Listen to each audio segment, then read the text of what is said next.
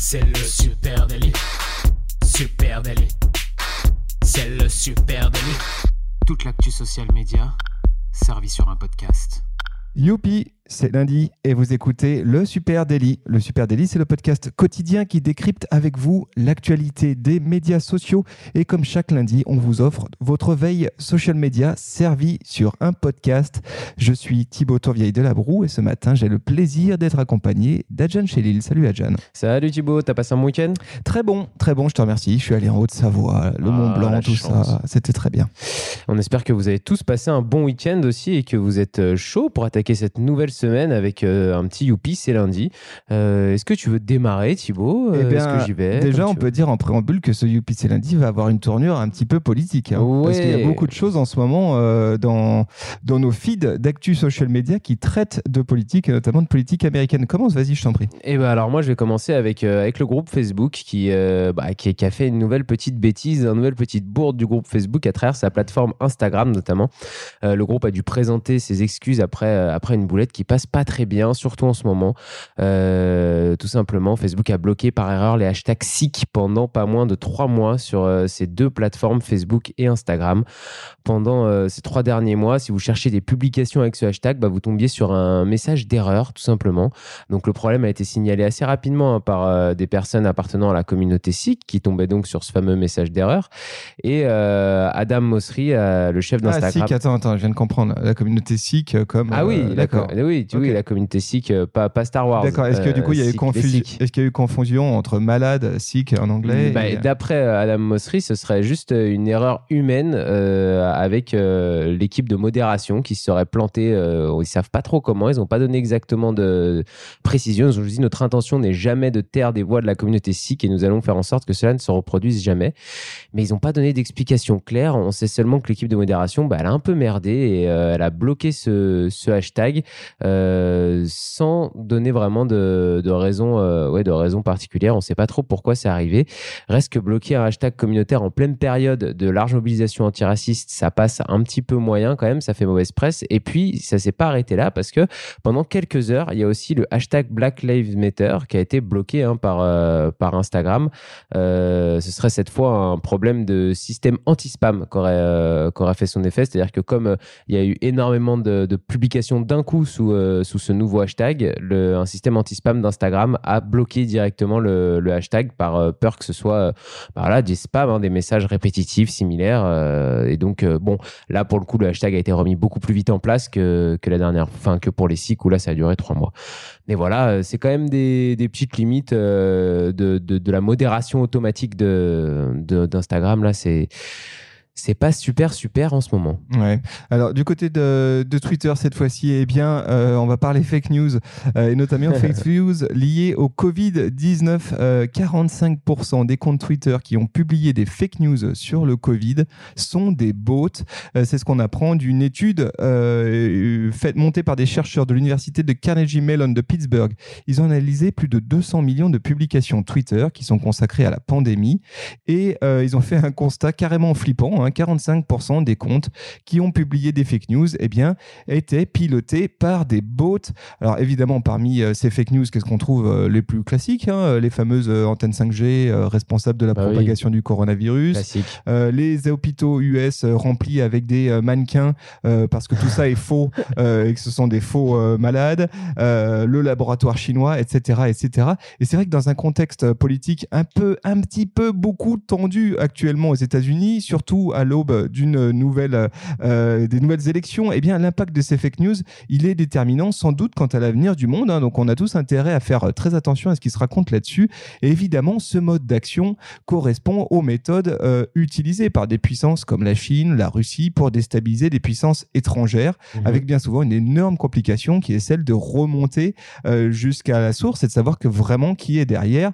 Tout ça, tout ça est un peu euh, flippant. Alors je vous conseille hein, dans cette lignée-là une une, une, une application qui s'appelle BotSite. C'est une extension de navigateur qui permet de détecter les tweets qui sont issus des bots. C'est vachement bien fait. Tu plugs ça sur ton Google Chrome et quand tu es sur Twitter, eh bien cette extension, elle utilise une intelligence artificielle qui prend en compte eh bien une vingtaine de facteurs, parmi lesquels bah, tu vas avoir des critères temporels hein, tels que le rythme de diffusion des tweets, les signes d'automatisation, la similitude des contenus euh, ou le temps que met l'utilisateur aussi à construire sa communauté. Et avec tous ces facteurs, eh bien, euh, cette application va euh, te dire si oui ou non derrière tu as un bot. Donc ça me semble utile à l'heure actuelle. Ouais, plutôt bien fait. Alors pour prolonger ce que tu dis, moi j'allais parler de Facebook justement qui, a, qui a un petit peu réagi là après en plus tout ce qui s'est passé. on va, je vais pas revenir en détail hein, sur ce qui s'est passé avec Donald Trump. On a déjà parlé la semaine dernière dans l'épisode 403. Hein. vous avez le lien là dans les notes, vous pouvez aller écouter si, si vous avez envie d'en savoir plus. Mais euh, la plateforme euh, avait jusque-là une position très libérale en refusant de modérer hein, du contenu politique tant qu'il n'était pas haineux ou violent. Donc euh, jusque-là, un discours politique sur la plateforme qui se basait sur des mensonges ou d'un peu de fake news, bah, Facebook espérait que le débat démocratique sur la plateforme bah, rectifierait les erreurs ou les mensonges d'un discours à l'autre. Donc c'était un point de vue assez intéressant, mais cette fois-ci, Marquito, lui, a l'air d'avoir changé d'avis hein, et la plateforme devrait adopter une nouvelle politique sur les médias contrôlés financièrement ou éditorialement par un État. Donc la plateforme en fait va taguer chacune des publications euh, de ces médias-là pour informer les lecteurs que c'est des médias qui sont contrôlés par un État et la publicité pour ces médias sera interdite sur la plateforme Facebook aux États-Unis. Donc euh, là on retrouve un petit peu ce que tu disais, tu vois, avec des euh, avec des médias qui peuvent être contrôlés par l'État russe ou par l'État chinois et qui diffusent des, des publicités sur le sol américain via Facebook. Donc Facebook va s'appuyer sur 65 spécialistes pour décider de quels médias il s'agit parce qu'il faut quand même faire des petites, des petites études pour savoir qui est contrôlé par qui. Et puis, c'est quelque chose qu'on a déjà vu, hein, qui existe déjà sur YouTube. Cette décision, elle entre bah, dans le cadre de la lutte contre les fake news, justement, pour Facebook, qui, est, qui, a été entrepris depuis le scandale Cambridge Analytica et qui continue. Donc, on peut se dire que c'est un premier pas vers, vers, en tout cas, un peu plus d'informations sur qui écrit quoi sur, sur, sur Facebook. Ouais. Alors, là-dessus, hein, si vous, chers amis, vous aviez eu une période flat earth, hein, où vous avez essayé de convaincre tout le monde que la Terre était plate. Vous aviez raison. eh bien, euh, non, vous aviez tort et Facebook vous donne les moyens aujourd'hui de supprimer euh, ou d'archiver eh euh, massivement des anciennes publications. Ça vient de tomber, c'est quand même très très cool. Hein. Même chose, évidemment, si tu cherches du travail et que tu te dis que les 153 posts Facebook publiés il y a deux ans de teuf, eh ben, c'était pas la bonne idée. ou que, ou que tu t'es séparé, tu vois, de ta conjointe ou de ton conjoint et que tu as envie de tirer un trait, eh bien, Facebook te, te, donne une solution maintenant. Euh, ça permet l'archivage en bloc ou la suppression en bloc euh, de tes posts. Ça n'existe pas, ce qui est quand même fou. Il fallait les prendre un par un. Euh, et maintenant, il y a cette, donc cette nouvelle fonctionnalité qui est intégrée dans vos paramètres journal d'activité et qui fonctionne un peu sous la forme de cases à cocher, hein, comme on peut retrouver sur d'autres applications, et qui te permet de masquer ou d'effacer tes messages. Alors, ce qui est intéressant, c'est que tu es toujours en mesure de supprimer euh, tu étais déjà en mesure de le faire, mais là, ce qui est intéressant, c'est que tu vas pouvoir régler massivement, tu vas pouvoir sélectionner 15 messages et puis régler, par exemple, les droits d'affichage. Qui peut euh, le voir? Qui euh, Est-ce que c'est juste mes potes, ma famille, public, etc. Donc ça, c'est quand même très intéressant. Et puis, quand tu euh, trash, quand tu mets à la poubelle un contenu, il est conservé 30 jours, comme on peut retrouver sur Google, sur Gmail, par exemple. Mhm. et là, tu peux pouvoir éventuellement le restaurer. Donc, enfin, une vraie gestion de droits et d'archives de tes posts Facebook c'est quand même très très intéressant et c'était bienvenu. Ouais, à quand euh, même euh, le même système, mais avec des dates euh, Pouvoir supprimer une année complète. Et ben justement, j'allais y venir. Ah, bah, Facebook, ça y est, c'est fait. Hein. Facebook a ajouté aussi des fonctionnalités de filtre. Hein. donc tu vas pouvoir trier tes mises à jour par type de publication, par exemple, juste les vidéos, juste les photos, ah. les plages de dates et ce qui est très cool, les personnes incluses taguées dans l'image. Donc si tu as vraiment besoin de rayer de la carte quelqu'un, de le ghoster une bonne fois pour toutes, et ben maintenant tu vas pouvoir le faire. Tu peux le faire, tu peux évacuer. Ah, c'est cool, c'est cool. Ça, c'est une bonne, une bonne nouvelle pour les utilisateurs. Quoi. Euh, moi, je vais euh, continuer bah, à vous parler de, tout ce qui s'est passé ce week-end et de Snapchat qui, euh, qui a pris position aussi face au message de Donald Trump. Donc, comme je disais un peu avant, on a déjà parlé, on va pas revenir exactement dessus, mais comme Twitter, bah, Snapchat s'oppose fermement à Donald Trump. Snapchat accuse le président américain d'inciter à la violence raciale et a pris une décision bah, drastique, hein, puisqu'elle a tout simplement cessé de faire apparaître les messages de Donald Trump sur sa page Discover. Donc, la page Discover de Snapchat, c'est comme un espèce de fil d'actualité où on retrouve les recommandations, les actualités, des publications de médias ou de personnalités qui sont connues. Bah, donc les messages de Donald Trump jusque-là apparaissaient sur cette page Discover. Maintenant, Snapchat a, les a bannis de, de cette page-là. Snapchat déclare la violence raciale et l'injustice n'ont pas leur place dans la société et nous sommes solidaires de tous ceux qui recherchent la paix, l'amour, l'égalité et la justice en Amérique. C'est mignon, hein C'est mignon. Et, du coup, bah voilà, si vous voulez continuer à accéder aux messages de Donald Trump, vous pouvez toujours le faire puisque ces messages sont encore visibles en fait sur son propre compte. Et puis, euh, vous pouvez aussi le faire en faisant une recherche spécifique euh, via la barre de recherche Snapchat. Mais par contre, vous les verrez plus apparaître euh, dans la dans la petite slide Discover de de la plateforme. Ok, allez, maintenant je bascule du côté d'Instagram qui, euh, alors mauvaise news hein, pour euh, ça, c'est, je suis désolé les amis, là j'ai pas une bonne news et notamment pour euh, les éditeurs de sites internet, hein, parce qu'Instagram fait machine arrière sur sa fonction embed. on en avait parlé de ça il y a quelques semaines dans un précédent Super Daily. Vous le savez, quand vous êtes sur Instagram, vous avez la possibilité d'embedder comme une vidéo YouTube, hein, d'intégrer un post photo ou vidéo ou même carrousel directement dans votre site internet. c'est une fonctionnalité native d'Instagram.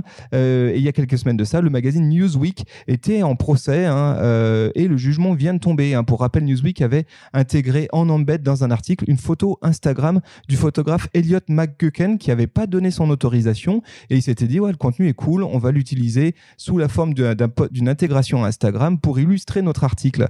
Euh, donc il avait porté plainte contre le magazine estimant avoir ne pas avoir donné son accord et du coup il y avait spoliation de ses droits d'auteur. Et eh bien le jugement est tombé et il donne raison aux photographes ah et oblige le réseau social du coup à se positionner hein, parce que jusqu'à présent Instagram faisait un peu euh, lettre morte sur ce sujet et du coup la semaine dernière Instagram a précisé dans ses CGU euh, en expliquant que euh, eh bien il ne fournissait pas aux utilisateurs de son API hein, qui serait tenté d'utiliser Embed une licence de droit d'auteur pour afficher des images intégrées sur d'autres sites web. Alors si je résume, enfin ce que dit Instagram c'est notre politique de plateforme exige que des tiers disposent des droits nécessaires au titulaire des droits applicables. Concrètement, ça veut dire qu'il va falloir demander maintenant l'autorisation légale d'utiliser un contenu publié par un photographe, par un créateur de contenu sur Instagram pour l'intégrer à ton site. Et c'est nouveau parce que je sais pas si tu te souviens, j'avais parlé dans un super délit d'une photographe qui s'était fait euh, prendre sa photo par un autre euh, magazine euh, qui avait embêté sa, sa, photo pour illustrer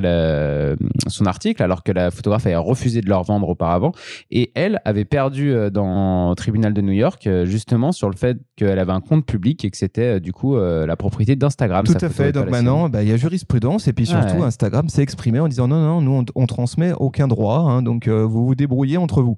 donc évidemment, c'est pas bon signe et c'est pas une bonne news pour ben, les nombreux sites hein, qui utilisent aujourd'hui des contenus issus d'Instagram pour illustrer leurs articles sous la forme d'embed. il faudra qu'ils abonnent à Shutterstock. Voilà, peut-être. Et puis il va falloir aussi qu'ils éventuellement qu'ils demandent l'autorisation. et là, on sait que ce sont des process un peu plus compliqué. Je vais terminer avec une dernière petite news, une news euh, gadget. C'est Apple qui dépose un brevet pour prendre des selfies de groupe en respectant les consignes de distanciation physique. Je suis tombé sur cette news assez marrante. Hein. Euh, donc Apple vient de se voir octroyer ce brevet qui générerait, attention, accroche-toi bien, le terme des selfies de groupe synthétiques. Qu'est-ce que ça veut dire exactement? Ah. C'est qu'un utilisateur euh, bah, d'iPhone ou d'Apple, on ne sait pas encore si ça va sur iPad, mais a priori à certitude sur iPhone, peut inviter d'autres personnes à participer à un selfie de groupe. Chacun se prend en selfie et puis euh, le logiciel, lui, va recomposer ce selfie de groupe. Donc selfie de groupe synthétique. Voilà. Euh, je vous mets le lien pour les geeks, les geeks qui nous euh, écoutent. Hein. je vous mets le lien direct vers ce dépôt de brevet. Est-ce l'avenir du selfie sur les réseaux sociaux Est-ce que du coup, il te rajoute un petit fond sympa? Tu peux te mettre en vacances aux Bahamas ou ah, J'imagine que ça va jusque là. Oui. Ah, ça va être stylé. Ça va être très stylé. Voilà les amis. Si vous avez d'autres news à venir partager avec nous, n'hésitez pas, hein, ou vous voulez rebondir sur celle dont on a parlé ce matin, at Supernatif sur les réseaux sociaux, sur Facebook, sur Twitter, sur Instagram, sur LinkedIn, TikTok ou même Pinterest. Et puis, bah, vous écoutez ce podcast sur une plateforme de podcast, alors n'hésitez pas à laisser nous une petite note, un commentaire, il y en a eu pas mal ces derniers temps, ça nous fait super plaisir. Et puis sinon, vous pouvez aussi vous abonner ou en parler autour de vous. Et on vous souhaite tout simplement une super semaine. Et puis on vous embrasse, puis on vous donne rendez-vous demain. Salut à tous. Allez, ciao, ciao. salut.